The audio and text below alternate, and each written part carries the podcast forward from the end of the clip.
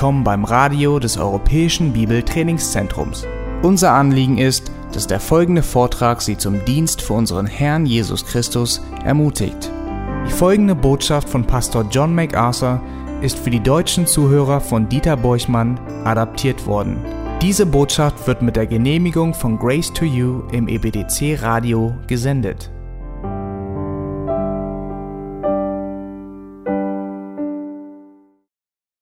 Bitte schlagt eure Bibeln heute Morgen auf im Römerbrief Kapitel 12. Wir wollen die Verse 1 und 2 betrachten. Das Thema ist der vernünftige Gottesdienst des Gläubigen. Römer Kapitel 12, die Verse 1 und 2. Im Text heißt es, ich ermahne euch nun, ihr Brüder, angesichts der Barmherzigkeit Gottes, dass ihr eure Leiber darbringt als ein lebendiges, heiliges, Gott wohlgefälliges Opfer. Das sei euer vernünftiger Gottesdienst. Und passt euch nicht diesem Weltlauf an, sondern lasst euch in eurem Wesen verändern durch die Erneuerung eures Sinnes, damit ihr prüfen könnt, was der gute und wohlgefällige und vollkommene Wille Gottes ist. Soweit der Text. Manchmal hört man Leute sagen, ich schaffe es irgendwie nicht, mein christliches Leben so zu führen, wie ich es führen sollte. Selbst die einfachste Form des Gehorsams in meinem Wandel als Christ fällt mir so schwer. Und ich unterliege ständig und habe bereits alles versucht. Ich habe versucht, alles aus Gott herauszubekommen, alles aus ihm herauszuquetschen, was nur möglich war. Leute, genau da liegt das Problem.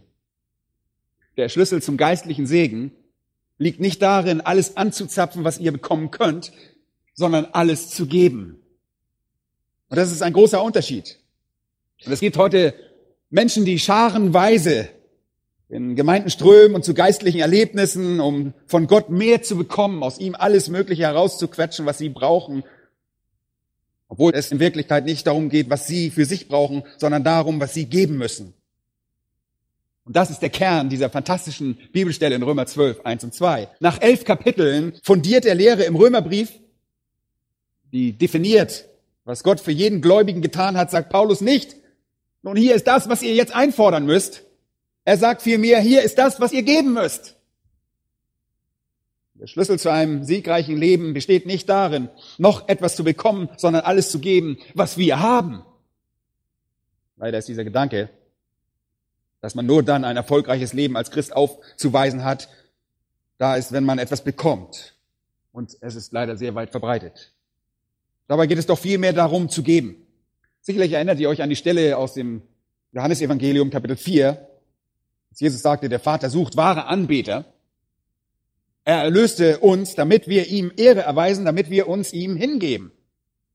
Und als Paulus das schreibt, definiert er im Philipperbrief Kapitel 3, Vers 3 einen Christen als jemand, der Gott im Geist dient. Der sich in Christus rühmt und nicht auf das Fleisch vertraut. Jemand, der anbetet. Petrus schreibt in 1. Petrus Kapitel 2, in einer wunderbaren Aussage folgendes. Er sagt, ihr seid lebendige Steine, ein geistliches Haus, ein heiliges Priestertum, um geistliche Opfer darzubringen, die Gott wohlgefällig sind durch Jesus Christus. Wir sind ein geistliches Priestertum und ebenso sehr Priester wie die levitischen Priester im Alten Testament. Wir sind Priester unter dem höchsten Gott. Wir sind ein Königreich von Priestern, deren Ziel darin besteht, geistliche Opfer darzubringen. So wie Priester der Vergangenheit physische Tieropfer vor Gott darbrachten. Als geistliche Priester bringen wir natürlich viele Arten von Opfern dar. Die Schrift erwähnt die Tatsache, dass wir die Opfer unserer Lippen darbringen. Hebräer 13. Das Opfer unserer Lippen, was Lobpreis und Dank an Gott ist. Sie sagt, dass wir Gott unsere Fürbitte und Gebete darbringen können. Dass wir Gott von dem, was wir besitzen, etwas geben können. Und wir bringen ihm Anbetung dar, wenn wir anderen dienen. Aber mehr noch als alles andere, mehr als Gebet und Lobpreis und Spenden und Dienen, gibt es einen Akt, der über allem steht. Es ist etwas, das über allem steht, das alles umfasst und das sich auf alles auswirkt. Etwas, was ein Gläubiger in seinem Leben als wahrer Anbeter tun muss, nämlich sich selbst als ein lebendiges Opfer darzubringen. Und das ist es, worum es im Kern geht. Und das ist nicht etwa ein willkürlicher Gedanke des Paulus, den er irgendwo aus der Luft greift, das ist ein vollendeter Abschluss von elf Kapiteln großartiger Lehre. Wie lautet die Schlussfolgerung, nachdem wir alles gesagt haben? was man darüber sagen könnte, was Gott für uns getan hat? Die Schlussfolgerung ist, dass wir ihm alles, was wir sind, zurückgeben. Das ist die logische Schlussfolgerung und der logische und einzig richtige Akt der Anbetung. Aber Leute, das ist nicht so leicht. Das ist nicht so leicht, wenn auch absolut notwendig. Notwendig, wenn wir jemals den Segen Gottes in seiner ganzen Fülle erfahren und in der Lage sein wollen, ihm den gebührenden Dienst zu erweisen und ihn zu verherrlichen, müssen wir ihn uns vollkommen hingeben. Und die meisten Christen gelangen leider nie an diesen Punkt. Sie flirten mit der Welt und mit dem Fleisch. Sie flirten mit ihrer eigenen persönlichen Genusssucht, mit ihren Begierden. Und sie werden Opfer der Philosophie und Psychologie der sie umgebenden Welt. Sie schlucken einfach das, was die Welt bietet. Und sie nutzen die weltlichen Unterhaltungsmedien zu ihrer eigenen Erheiterung und denken so, wie die Welt denkt. Und deshalb kommen sie nie zu dem Punkt einer völligen Hingabe, der in diesen beiden Versen diskutiert wird. Deshalb verwirken sie den Segen, den Gott für sie bereithält in seiner ganzen Fülle. Und das zentrale Konzept in diesen Versen ist in Vers 1 der Ausdruck ein lebendiges Opfer. Das ist wirklich ein sehr wichtiger Ausdruck. Wie ich bereits im 1. Petrus 2, 5 erwähnt habe, sind wir geistliche Priester ja, die geistliche Opfer darbringen. Paulus sagt hier, das primäre Opfer, zu dem wir aufgerufen werden, besteht in uns selbst. Die hier verwendete Sprache stammt eindeutig aus dem Alten Testament. Es ist die Sprache der rituellen Opfer und Zeremonien. Es ist die Sprache des levitischen Systems des Priestertums und des Opferdarbringens. Wir wissen, dass jemand, der im Alten Testament Opfer darbrachte, mit einem Lamm oder mit einer Taube vor Gott kommen würde, was auch immer, und er opferte, um dieses Opfer dann zum Heiligtum zu bringen. Und dort wurde es dem Priester dann überreicht, der nahm es und schlachtete es, legte es auf dem Altar und er opferte es Gott. Und ihr wisst, dieses System hat ein Ende gefunden, denn Gott will keine Tieropfer mehr. Das ultimative Opfer Christus ist gekommen. Tieropfer sind Gott nicht mehr wohlgefällig. Das Zeitalter der Totenopfer ist zu Ende. Was will Gott für Opfer stattdessen? Lebendige. Er will lebendige Opfer, keine Totenopfer. Keine toten Tiere mehr, sondern lebendige Männer und Frauen. Die zentrale Handlung im Leben, im religiösen Leben eines Juden zur alttestamentlichen Zeit war die Darbringung eines Opfers als Zeichen seines aufrichtigen Glaubens. Der zentrale Akt des Gläubigen unter dem neuen Bund, dem neuen Testament, ist die Darbringung seines Herzens, seiner Seele, seines Denkens und seines ganzen Seins als ein lebendiges Opfer. Nun, damit ihr nicht die Absicht des Alten Testaments missversteht, wenn ich sage, dass der zentrale Akt des alttestamentlichen Juden in der von Gott eingesetzten Zeremonie und dem Ritual darin bestand, ein Tieropfer zu bringen, bedeutet das nicht, dass das Tier anstelle seines Lebens geopfert werden sollte. Das Tier war ein symbolisches Opfer, das für sein eigenes Leben dargebracht wurde. Okay, in 1. Samuel 15, 22 fragt Samuel, hat der Herr dasselbe Wohlgefallen an Schlachtopfern und Brandopfern wie daran, dass man der Stimme des Herrn gehorcht? Und die implizierte Antwort lautet ganz offensichtlich, nein, hat er nicht. Und er sagt, Gehorsam ist besser als Schlachtopfer. Mit anderen Worten, die Absicht des Alten Testaments bestand, bei der Darbringung eines Opfers nicht darin, ein totes Tier statt seiner lebendigen Seele darzubringen, Vielmehr wurde das tote Tier als ein äußerliches Symbol der Darbringung von Herz und Seele dargebracht. In Psalm 51 finden wir denselben Gedanken in Vers 17. Tote Tiere als Opfer für Gott? Nein. Da heißt es, ein zerbrochener Geist, ein zerbrochenes und zerschlagenes Herz wirst du Gott nicht verachten. Und im Psalm 141, Vers 2 heißt es, lass mein Gebet wie Räucherwerk gelten vor dir, das Aufheben meiner Hände wie das Abendopfer. Mit anderen Worten sagen diese drei Schriftstellen uns, dass der alttestamentliche Jude ein totes Tier darbrachte. Dieses nicht anstelle seiner selbst darbrachte, sondern nur als ein äußerliches Symbol, nur als ein äußerliches Symbol der inneren Realität, er sich verschrieben hatte, nämlich sein eigenes Herz darzubieten. Und im Neuen Testament gibt es diese Symbolik nicht mehr. Gott ruft uns dort zum lebendigen Opfer auf. Und das ist der Aufruf zur Hingabe. Das ist ein Aufruf zum Engagement. Und das ist die logische, Leute, hört gut zu, die einzig logische Schlussfolgerung der Erlösung.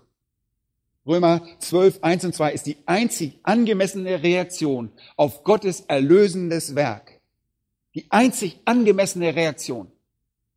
Wenn wir uns also als lebendiges Opfer darbringen, was bedeutet das? Ich möchte euch vier Elemente eines lebendigen Opfers zeigen, die in diesem Text stecken. Vier Elemente, die in der Darbringung eines Gläubigen als lebendiges Opfer enthalten sind. Und sie lauten Seele, Körper oder Leib, Sinn und Wille. Das ist die Seele, der Körper, Sinn und der Wille. Und sie erscheinen in diesem Abschnitt. Wenn ich mich Gott als lebendiges Opfer darbringe, dann impliziert das zunächst einmal, dass ich Gott meine Seele gegeben habe. Und das ist der Ausgangspunkt. Ich kann Gott nichts bieten, wenn ich ihm nicht meine Seele gegeben habe. Und dieser Text richtet sich an eine wiedergeborene Seele, an Gläubige, damit sie ein angemessenes Opfer darbringen. Und wenn diese Seele keine wiedergeborene Seele ist, dann können wir ihm nichts bringen. Schon allein die Tatsache, dass er sagt, ich ermahne euch nun, ihr, was, ihr Brüder, angesichts der Barmherzigkeit Gottes, dass ihr eure Leiber darbringt als ein lebendiges Opfer, das impliziert, dass dies Gläubige sind, die bereits von Gott errettet wurden. Das ist also etwas, was ein Mensch nur tun kann, wenn er erlöst wurde. Wenn die Seele Gott nicht dargeboten wurde, können wir nichts anderes darbringen. Leute, ein nicht wiedergeborener Mensch kann Gott nicht seinen Körper übergeben, um ihm zu dienen. Er kann seinen Verstand ihm nicht geben, er kann seine Sinne nicht geben, er kann überhaupt nicht auf Gott reagieren. Denn in 1. Korinther Kapitel 2 lesen wir, dass der natürliche Mensch nicht annimmt, was vom Geist Gottes ist. Die Dinge sind für ihn eine reine Torheit. Es ist unmöglich, dass die Schrift oder der Heilige Geist einen nicht wiedergeborenen Menschen je ansprechen würde, um sich Gott voll und ganz hinzugeben. Hier wird also impliziert, dass die Seele zuerst zu Gott kommen muss. Und diese Wahrheit wird in der Schrift überall sehr deutlich und ganz klar. Manchmal bezeichnet die Schrift die Seele auch als den Geist des Menschen. Der Geist oder die Seele ist das Innere, der, der unsichtbare, der nicht stoffliche, der immaterielle Teil des Menschen, der den Kern seines Wesens ausmacht. Und genau der muss vor Gott gebracht werden, dieser Teil. Ich möchte euch kurz anhand von 2. Korinther, Kapitel 8, das illustrieren. 2. Korinther 8, dort wird von den Gemeinden in Mazedonien gesprochen die laut Hinweisen im Text sehr arm und geplagt waren. Und sie machten wirklich eine sehr schwere Zeit durch. Und das heißt dort, ihre Freude floss über und sie gaben freigiebig. Das heißt, sie gaben viel, obwohl sie nur wenig hatten. Paulus sagt sogar in Vers 3, dass sie über ihr Vermögen hinausgaben.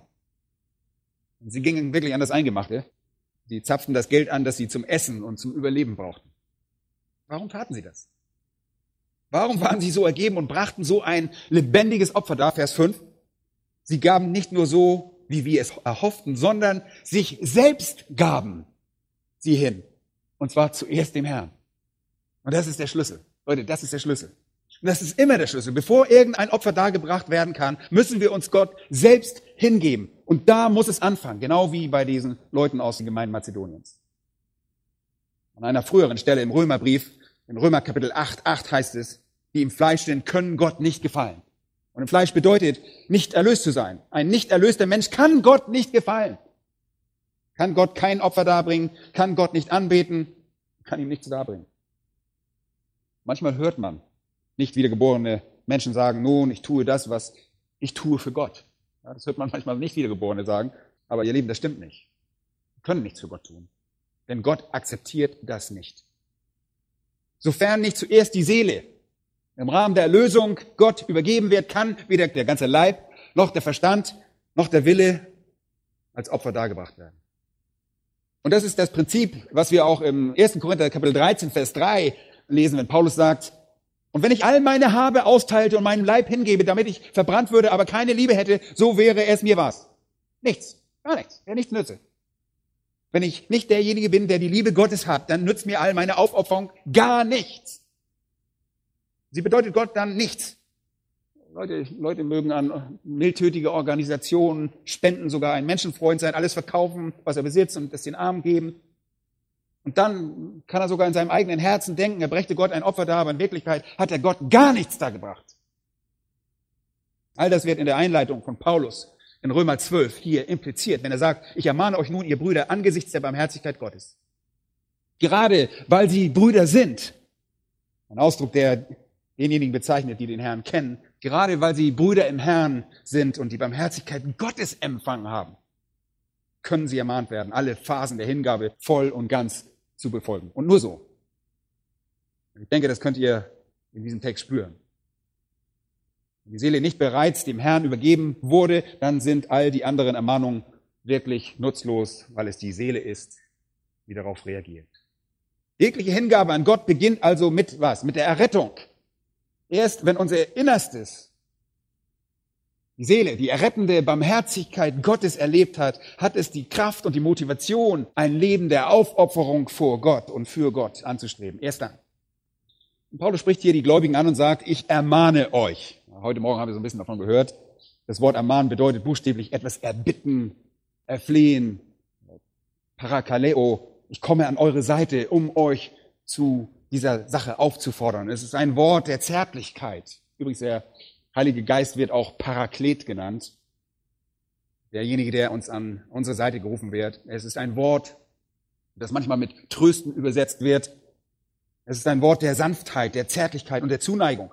Und er kommt an die Seite von Brüdern, die bereits diesen Weg der Hingabe eingeschlagen haben. Warum? Weil sie ihre Seelen Gott übergeben haben.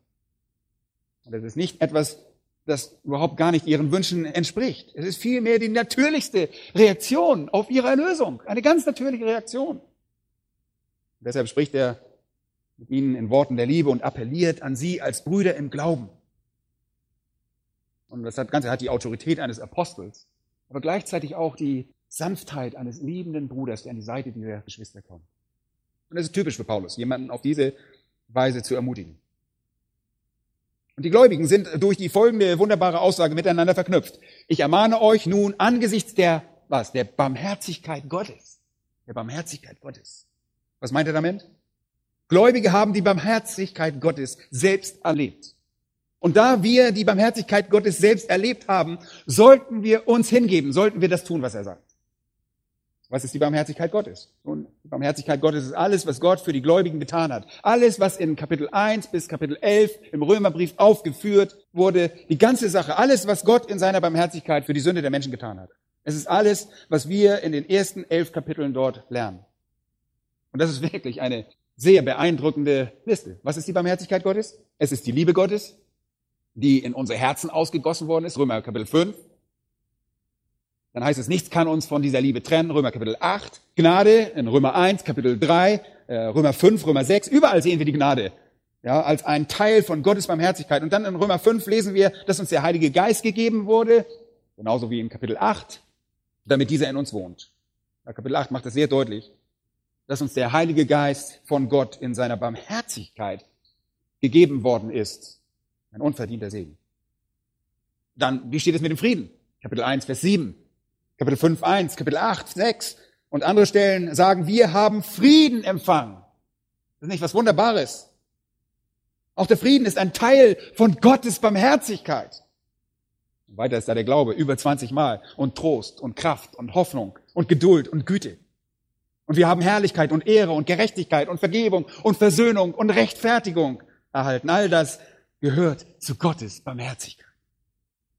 Und dann Kapitel 5, Vers 10 haben wir Sicherheit empfangen. In 5.21 ewiges Leben, Kapitel 6, 7 Freiheit, Auferstehung, Kapitel 8, Sohnschaft in Kapitel 8, Fürbitte in Kapitel 8. Leute, das ist alles Ausdruck der Barmherzigkeit Gottes. Und er sagt ja gewissermaßen, seht ihr, die ihr all diese wunderbare Dinge empfangen habt, ihr, denen Gott sie gegeben hat, das ist Barmherzigkeit. Was bedeutet Barmherzigkeit? Dass wir nichts von dem verdienen.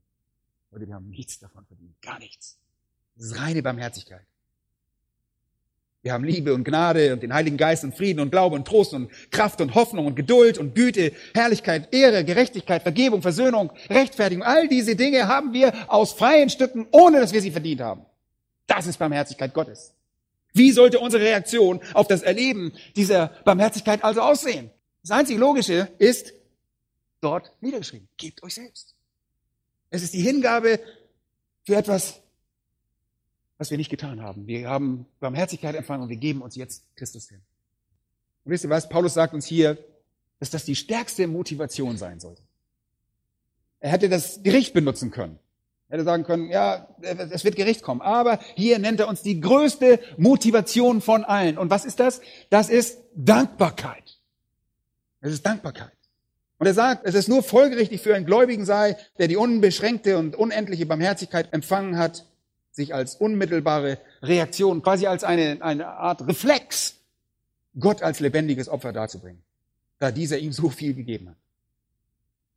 Etwas zurückzuhalten von unserem Leben ist wirklich ein unglaublicher Akt der Undankbarkeit. Die Zurückhaltung zeigt einen beklagenswerten Mangel an Dankbarkeit gegenüber einem gnädigen und barmherzigen Gott. Der Psalmist, als er das begriff, sagte er im Psalm 116, Vers 12, wie soll ich dem Herrn vergelten all seine Wohltaten an mir? Und er sagt damit praktisch, mir fällt nichts ein, das dem gleich wäre, was Gott für mich getan hat. Und glücklicherweise erwartet Gott nicht, dass wir ihm etwas Gleichwertiges zurückgeben. Das könnten wir gar nicht. Er verlangt lediglich, dass wir uns ihm als lebendiges Opfer darbringen. Das beginnt alles mit einer erlösten Seele. Darum geht es.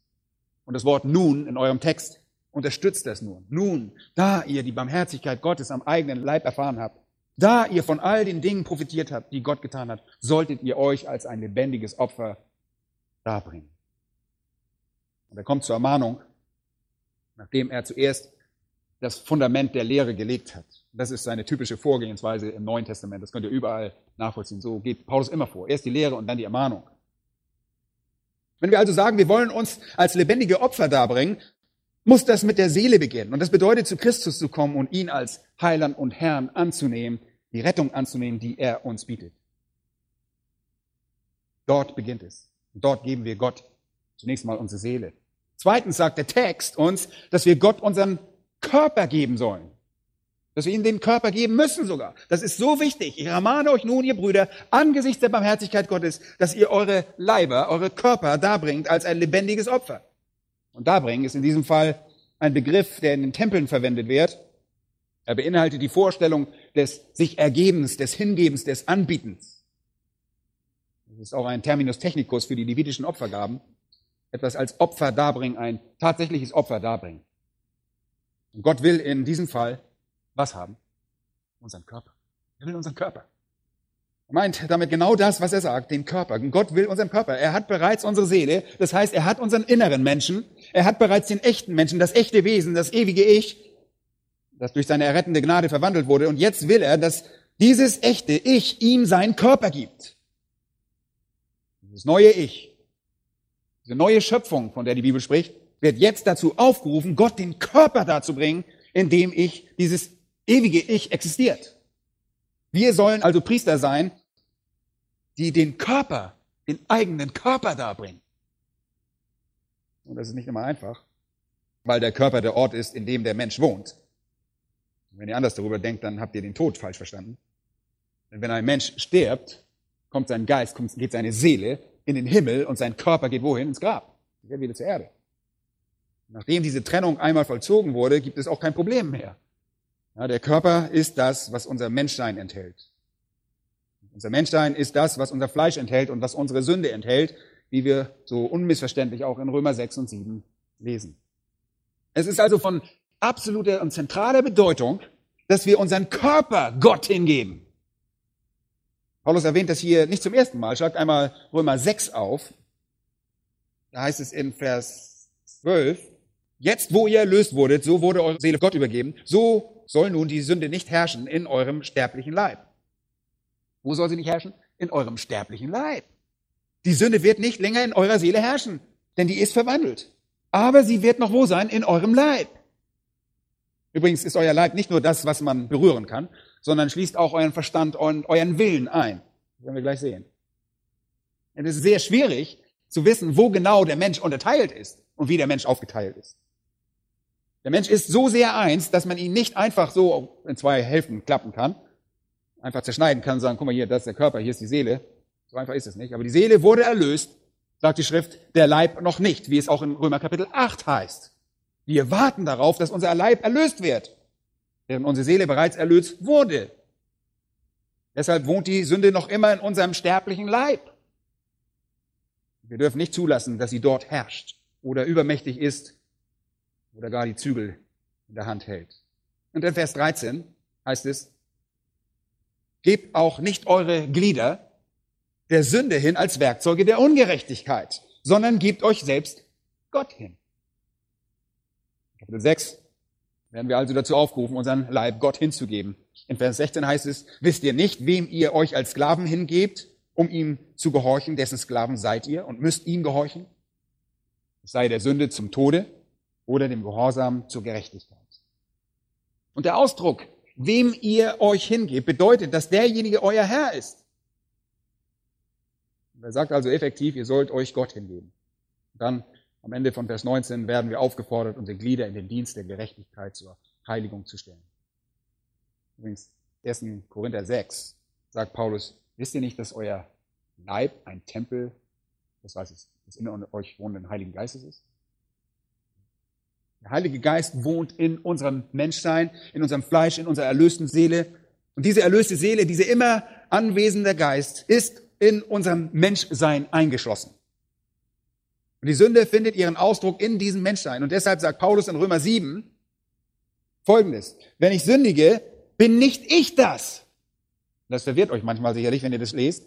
Aber bin nicht ich das? Nicht die erlöste Seele. Vielmehr steckt diese Sünde in mir, in meinem Fleisch, sagt er.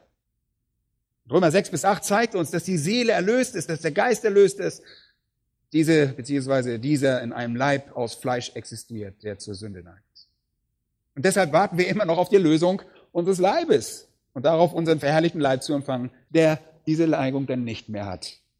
Aber bis dahin werden wir gegen die Sünde ankämpfen müssen. Und deshalb sagt Paulus, in meinem erlösten Ich sehne ich mich nach dem Gesetz Gottes. Aber mit meinem Leib diene ich dem Gesetz der Sünde. Wir müssen also unseren Leib nehmen und ihn Gott als ein lebendiges Opfer darbringen. Wir können den Leib nicht der Welt als Opfer darbringen. Wir können ihn nicht seinen eigenen Begierden überlassen und wir können nicht zulassen, dass die Begierden und die Leidenschaften des Leibes um sich greifen. Das kann sehr leicht passieren. Unser erlöster Geist, der bereits Gott gehört, muss unseren Leib Gott darbringen. Das ist so wichtig. Das ist das ganze Heiligungsleben. Das ist so wichtig. Und Paulus schreibt an die Thessalonicher, dass jeder von euch versteht, sein eigenes Gefäß in Heiligung und Ehrbarkeit in Besitz zu nehmen. Nicht mit leidenschaftlicher Begierde, sagt er, wie die Heiden, die Gott nicht kennen. Und auch hier sagt er das Gleiche noch einmal. Ihr, die erlöst seid, müsst es verstehen, euren Leib zu beherrschen. Wie ihr mit eurem Leib umgehen sollt. Paulus nennt ihn in Philipperbrief, Kapitel 3, 21, unseren Leib der Niedrigkeit. Er sagt dort, dass wir uns danach sehen, diesen Leib der Niedrigkeit loszuwerden und dem Leib der Herrlichkeit Christi gleichförmig gemacht zu werden. Wir sehen uns danach, ist es nicht so? Wir sehen uns danach. Leute, das ist die Erfahrung aller Christen. Aber bis zu diesem Zeitpunkt müssen wir unseren Leib als lebendiges Opfer darbringen. Offen gesagt ist es erschreckend, wie der Leib die erlöste Seele beherrschen kann. Es ist wirklich schockierend. Wir alle haben solche schockierenden Erlebnisse gehabt. Hier sind wir, erlöste Geschöpfe, mit erlösten Seelen und unser Innerstes verwandelt und der Heilige Geist mit seiner Kraft wohnt in uns ja, der, der allmächtige Gott wohnt in uns. Und dennoch ist es erstaunlich, wie viel Kraft der Leib hat, das Werk des Heiligen Geistes mehr oder weniger aufzuhalten und die erlöste Seele zu beherrschen. Leute, der Leib ist der Mittelpunkt unserer Begierden. Leib ist der Mittelpunkt unserer Krankheiten und er muss unterworfen werden. Er muss Gott als lebendiges Opfer ständig dargebracht werden. Ständig, nicht nur einmalig. Immer wieder neu. Der Apostel Paulus gewährt uns in 1. Korinther 9 einen Einblick in diese Schwierigkeiten, wo er in Vers 27 sagt, und ihr kennt diesen Vers, ich bezwinge mein Leib und beherrsche ihn, damit ich nicht anderen verkündige und selbst verwerflich werde. Er sagt hier, ich verkündige und ich repräsentiere Christus.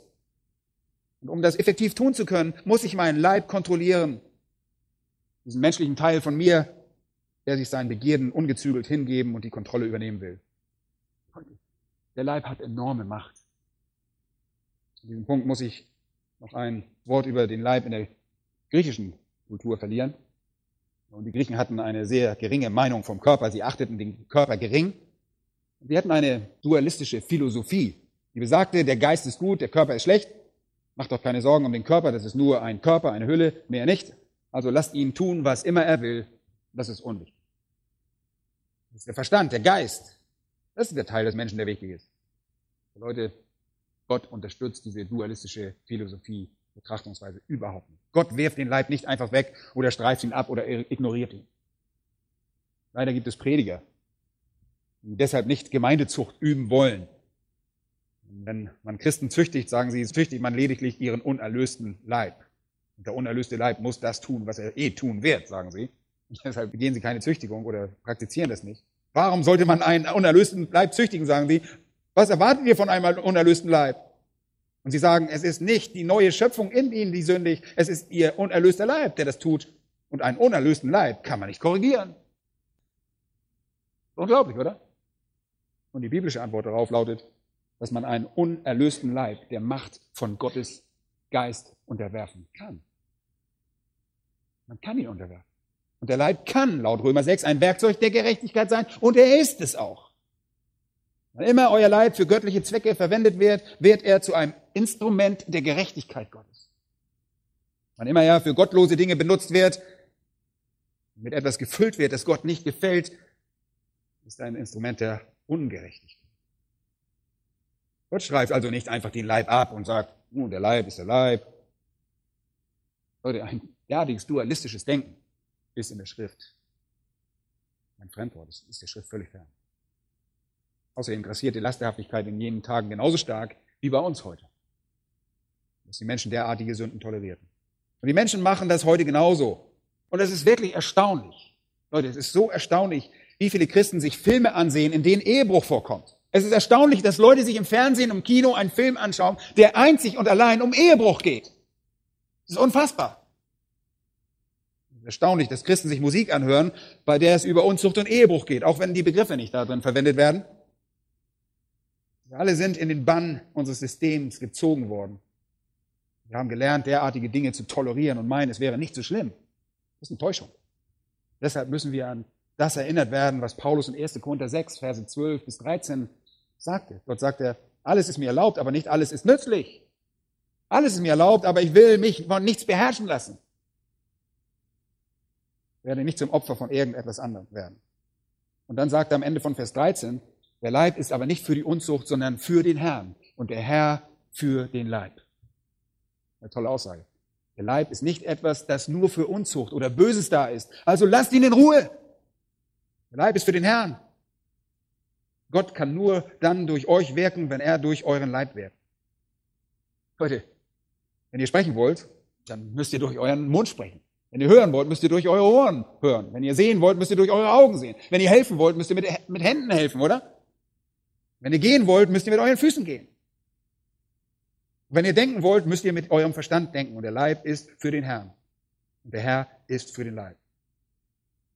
Oh, der Leib ist nicht nur für den Herrn, sondern der Herr ist auch für den Leib. Es gibt also keine Heiligung, die den Leib nicht mit einschließt.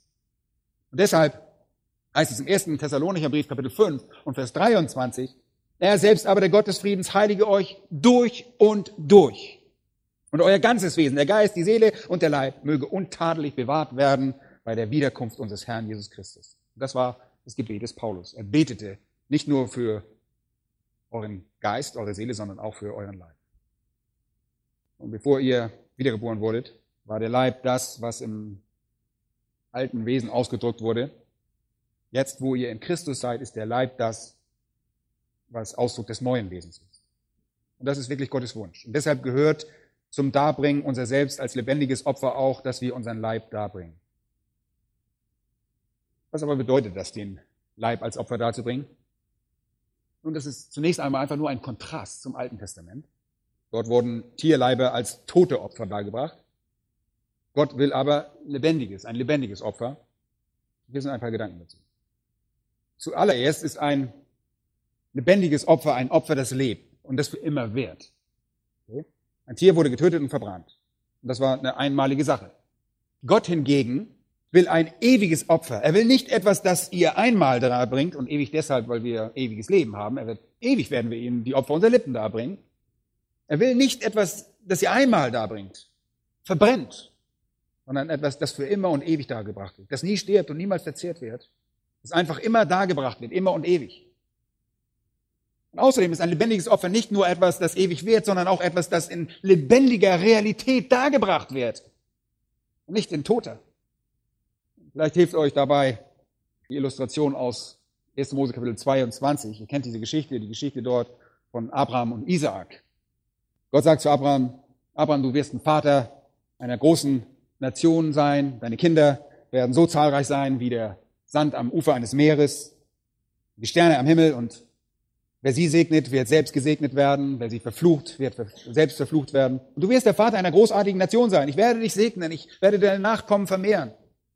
Und er gibt ihm diesen abrahamitischen, den abrahamischen Bund. Und Abraham betrachtete seine Frau und sagt, boah, das ist unmöglich, ja, meine Frau ist alt, wir haben keine Kinder. Aber durch Gottes Eingriff erhielt Abraham seinen verheißenen Sohn, kennt die Geschichte ja. Aber dann passiert es. Gott kam zu Abraham und sagte, Abraham, ich will, dass du Isaak nimmst, in das Land Moria gehst, ihn auf dem Altar legst und ihn, was? Tötest. Töte ihn! Wow, wow. Isaac war der einzige Sohn Abrahams durch Sarah. Er liebte ihn. Isaac war der, der Geliebte, der verheißene Sohn, der Erbe Abrahams. Isaac war alles. Er war der Schlüssel zu allem, was Gott ihm verheißen hatte. Dennoch nahm Abraham Isaac, schnürte ihm die Äste auf den Rücken, um diese den Flügel hochzutragen und einen Scheiterhaufen anzuzünden, der ihn dann verzehren würde.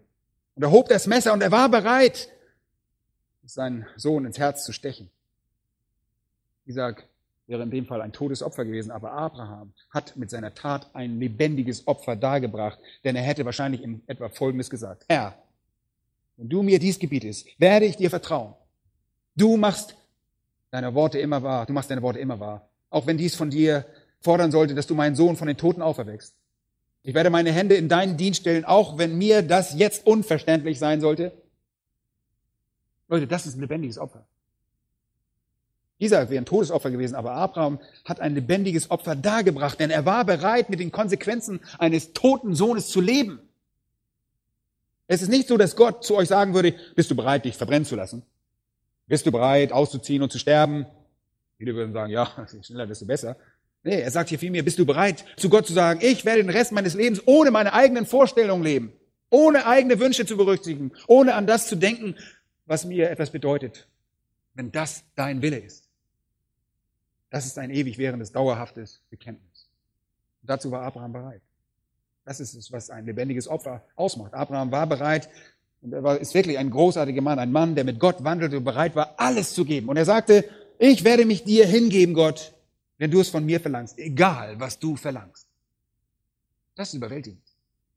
Dieses lebendige Opfer, dieses sich demütig Gott ergebene, dieses, wie Paulus es ausdrückt, alle Zeit der Sterben des Herrn Jesus am Leib umherzutragen. Diese Art von lebendigen Opfer ist die Grundlage wahrer Anbetung. Es ist die Grundlage aller christlichen Ergebenheit. Das ist es, was Paulus meinte, als er sagte, denn für mich ist Christus das Leben und Sterben ein was? Gewinn.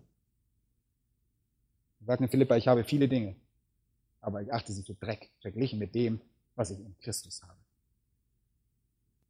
Vor vielen Jahren gab es einen großen Christen in China namens Lu Fuk, der voller Mitgefühl für seine eigenen Landsleute war.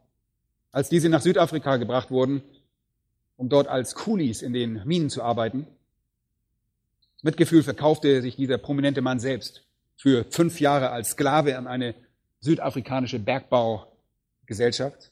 Und er wurde ein Kuli-Sklave zusammen mit anderen Sklaven, um ihn das Evangelium zu bringen. Und er starb sogar als Sklave in Südafrika, aber erst nachdem er über 200 seiner Mitmenschen zu Christus geführt hatte. Ein lebendiges Opfer. Devereux Spratt, ein adliger Engländer, der 1641 von algerischen Piraten gefangen und versklavt wurde, gründete, als er ein Sklave war, eine Gemeinde. Und als seine Freilassung endlich durch seinen Bruder in England erwirkt worden war, weigerte er sich, seine Freilassung zu akzeptieren und sagte, er würde bis zu seinem Todestag ein Sklave bleiben, damit er der Gemeinde dienen könne, die er dank dem Herrn unter den Sklaven gründen konnte.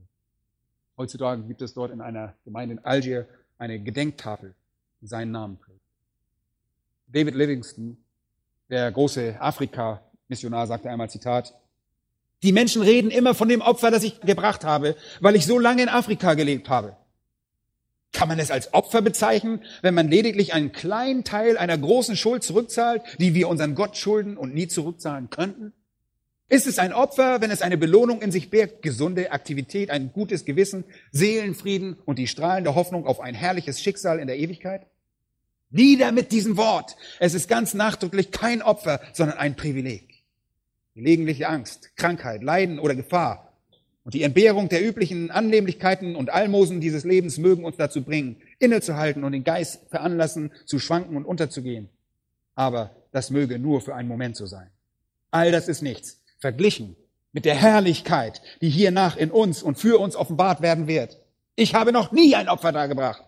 Davon sollten wir nicht reden, wenn wir des großen Opfers gedenken, das er gebracht hat, als er den Thron seines Vaters im Himmels verlassen hat, um sich für uns zu opfern. Zitat Ende. Es ist erstaunlich. Es ist eine Sache, die auffällt. Dass diejenigen, die wirklich ein lebendiges Opfer darbringen, es in der Regel nicht als solches betrachten. Aber das sind lebendige Opfer, die Gott verlangt. Und das beinhaltet den Leib, der ihm heilig und als Gott wohlgefälliges Opfer dargebracht wird, sagt der Text. Erinnert ihr euch, dass der Leib des Tieres, das im Alten Testament geopfert wurde, ohne was sein sollte? Was sollte, wie sollte das sein? Es sollte ohne Makel sein. Unbefleckt, ohne Makel. Es sollte das Beste, das Sauberste, das Reinste sein. Und eben das sagt Paulus hier. Wenn wir uns selbst als Opfer darbringen, bringen wir Gott ein heiliges Opfer, unbefleckt und ohne Makel.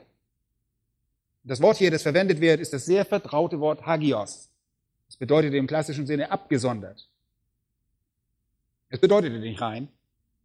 Es bedeutet auch nicht unbefleckt oder ohne Sünde. Wisst ihr warum? weil wir in der damaligen Sprache im Zusammenhang mit Religion kein Wort dafür, es gab kein Wort dafür, denn die Götter damals waren ebenso sündhaft wie die Menschen, die sie anbeteten. Wenn sie also für eine Gottheit abgesondert waren, implizierte das keine Heiligkeit, wie wir sie sehen. Es implizierte keine Reinheit, es implizierte keine Unbeflecktheit durch Sünde. Erst das Christentum heiligte das Wort. Das Christentum heiligte das Wort geheiligt. Und das Christentum machte das Wort heilig, heilig. Das ist interessant. Das Christentum allein machte dieses Wort heilig. Und es beinhaltet für uns jetzt den Sinn des Reinen, Unbefleckten und Freiheit von der Sünde. Gott will euren Körper, euren physischen Leib, euren Verstand und all euer Menschsein. Er will, dass ihr ihm das unterwerft und das ihm als lebendiges Opfer darbringt.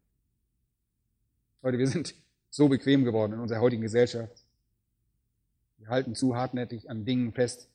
Wir sind wohl bereit, dem Herrn zu dienen, wenn es uns das nicht etwas mehr Zeit kostet.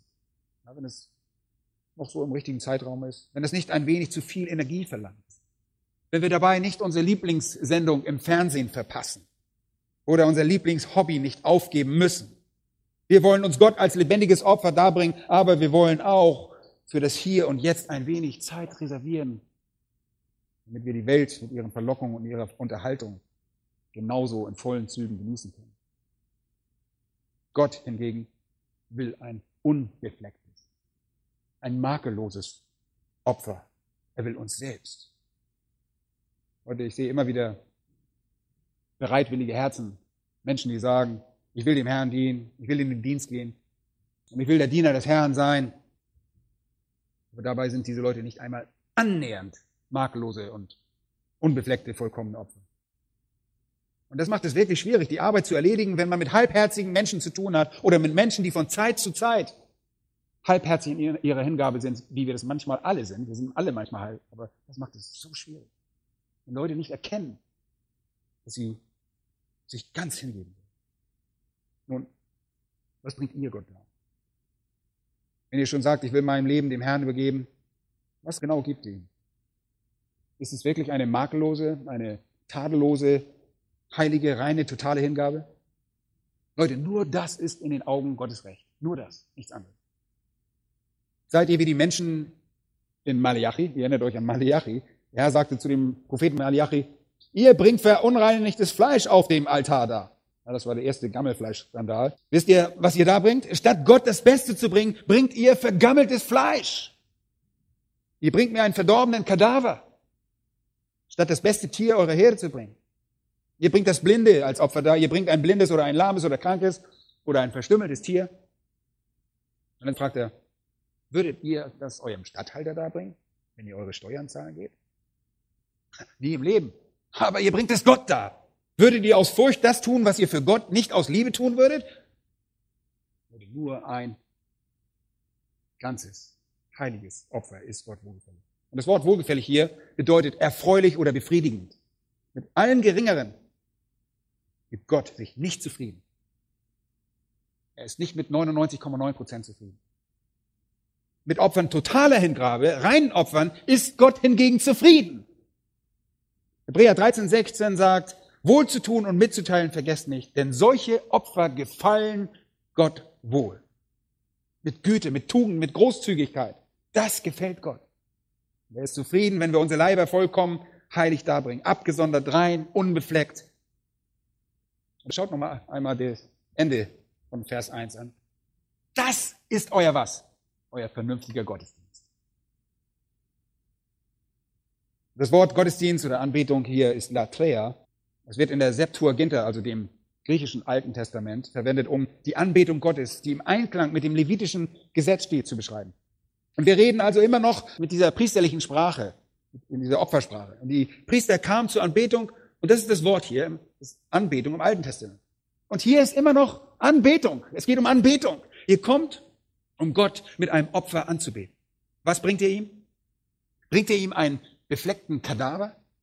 Sagt ihr inmitten all eurer Befleckung und all eurer Sünde, inmitten all euren Drecks, oh ja, Herr, ich gebe mich dir hin? Leute, Gott akzeptiert nur ein absolut heiliges. Und das Wort Latrea wird auch in Hebräer 9,6 verwendet, um sich auf die Priester zu beziehen, die im Tempel dienen und den heiligen Dienst verrichten. In Römer 12 wird es für den Gläubigen als Priester verwendet, der sein Leib als geheiligtes Opfer für Gott darbringt. Und diese Anbetung, dieser Gottesdienst ist, wie es in einigen eurer Bibeln heißt, vernünftig. Im Griechischen steht hier das Wort logikos, von dem wir das Wort Logik ableiten. Es ist vernünftig. Es ist logisch. Es ist intelligent. Dahinter verbirgt sich der Gedanke, dass es etwas mit dem Verstand zu tun hat. Es ist etwas, das aus dem Inneren des Menschen kommt, nicht von außen. Im Alten Testament brachten sie ein totes Opfer dar. Und das war ein äußerlicher Dienst, ein Symbol. Jetzt sagt er, bringt mir ein lebendiges Opfer und das ist ein innerer Akt, ein Akt innerer geistlicher Anbetung im Gegensatz zu physischer. Und er verlangt keine mechanische, äußerliche Form, sondern eine intelligente, von Herzen kommende, geheiligte Hingabe an Gott. Hier ist die wahre Anbetung eines lebendigen Opfers. Die Totenopfer waren lediglich Schatten des lebendigen Opfers. Die wahre geistliche, intelligente, oder man könnte auch sagen, die rationale Anbetung besteht darin, unseren Leib und all unser Tun Gott in einem heiligen Zustand hinzugeben. Wahre Anbetung besteht nicht in ausschweifenden Gebeten, nicht in der Liturgie, nicht in Kerzen, in Gewändern, in Bleiglasfenstern oder Orgelmusik. Wahre Anbetung besteht nicht darin, während eines Gottesdienstes eine Gänsehaut zu bekommen. Wahre Anbetung besteht vielmehr in einem intelligenten, in einem geistlichen Akt, Gott mein Leib in seiner ganzen Ausdrucksform hinzugeben. Heilig für ihn abgesondert. Leute, das ist, was Gott will. Gott schaut nicht auf eure Talente. Gott schaut nicht auf irgendwelche angeborenen Führungsqualitäten. Gott schaut darauf, ob ihr bereit seid, euch selbst zu opfern. Darauf schaut er.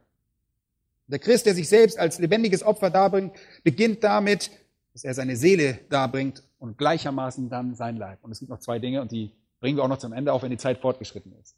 Zwei Dinge noch. Die dritte Sache ist, dass wir Gott unseren Sinn geben müssen. In Vers 2 heißt es, und passt euch nicht diesen Weltlauf an, sondern lasst euch in eurem Wesen verändern durch die Erneuerung eures Sinnes.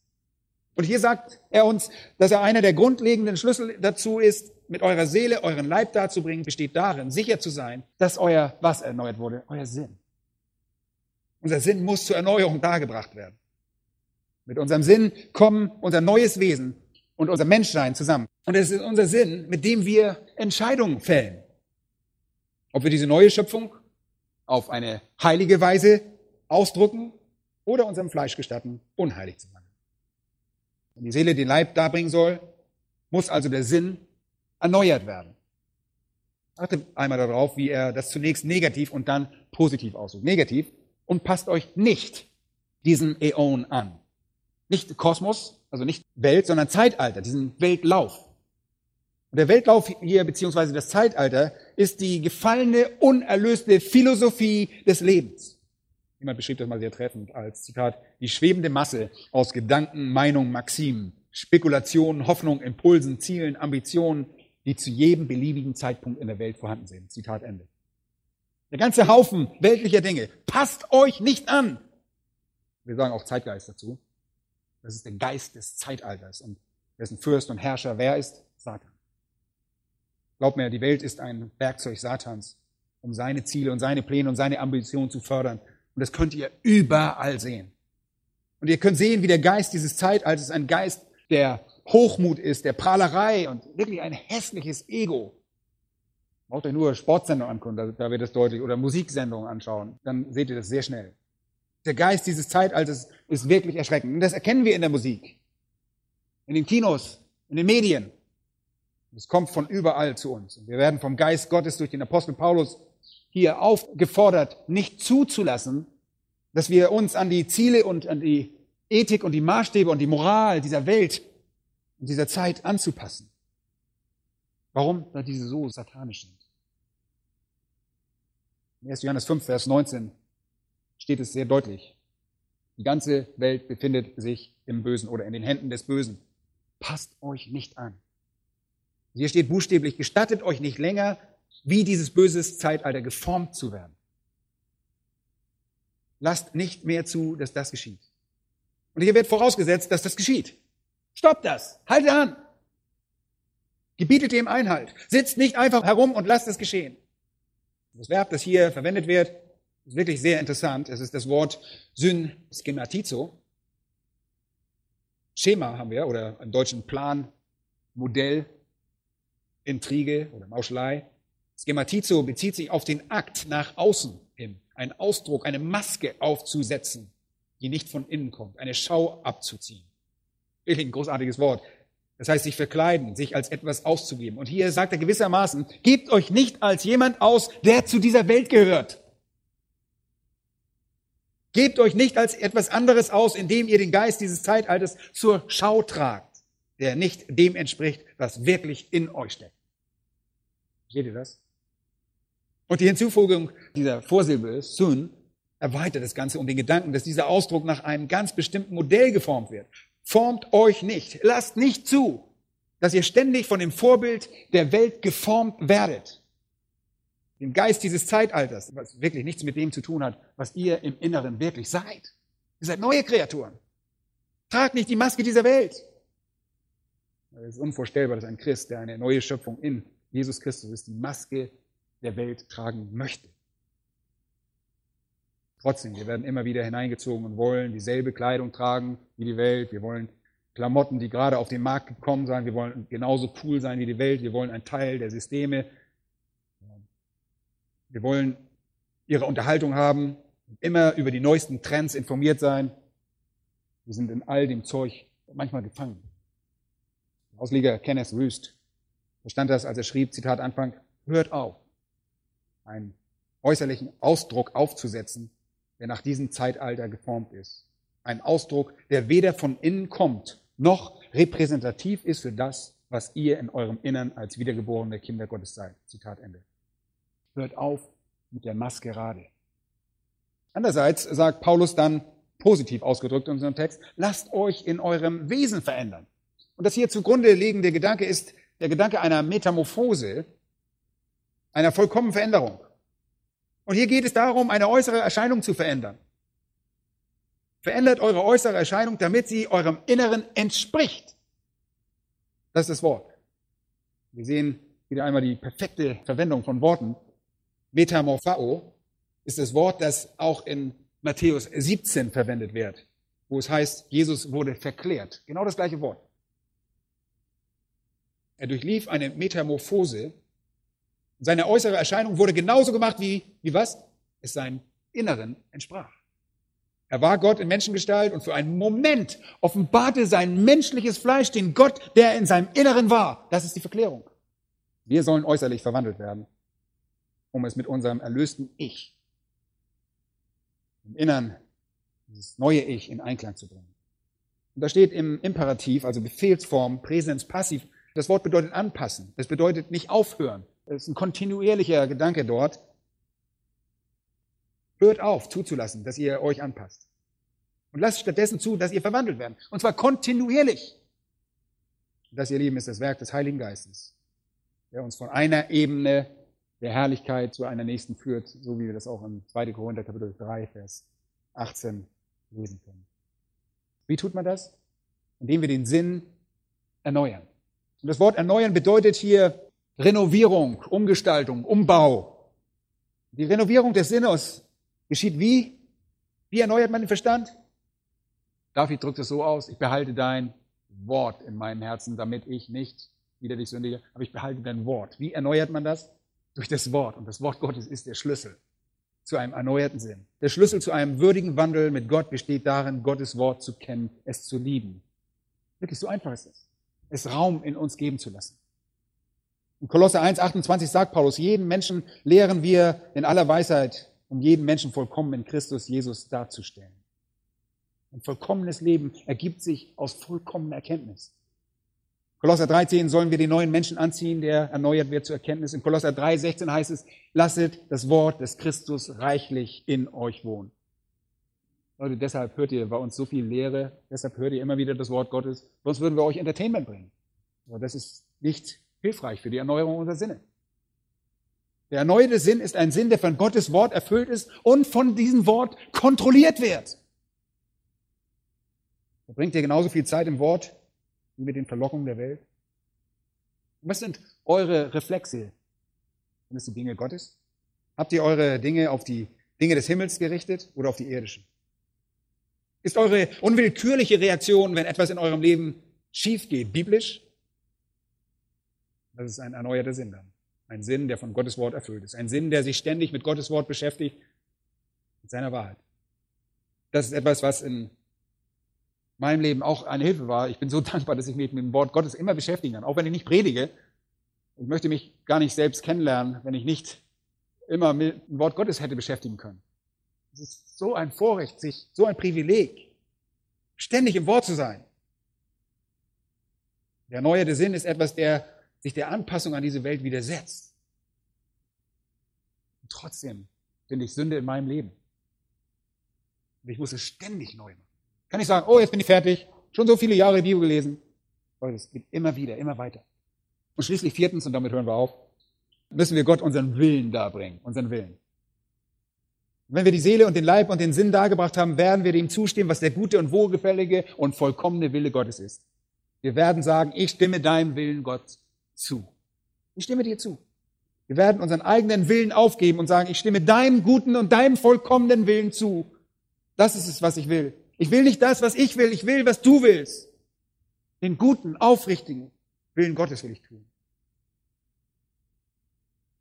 Seht ihr, das verlangt danach, letztendlich euren eigenen Willen aufzugeben. Und ich will nicht meinen eigenen Willen. Ich will deinen Willen. Könnt ihr das sagen? Oh. Könnt ihr sagen, es ist mir egal, es ist mir egal, wo ich wohne, es ist mir egal, was ich besitze, was ich habe, und nicht habe. Ich will nur, was du willst, das ist alles. Ein erneuerter Sinn, ihr Lieben, kommt in einem sich unterordneten Willen zum Ausdruck und in einem Leib, der als lebendiges Opfer dargebracht wird. Und das ist alles im Gesamtpaket. Das ist ein Paket. Ich kann nicht sagen, nur ein Teil geben wir Gott, das andere nicht. Das ist ein Gesamtpaket. Ihr könnt euren Leib nicht als Opfer darbringen, wenn ihr nicht einen erneuerten Sinn habt.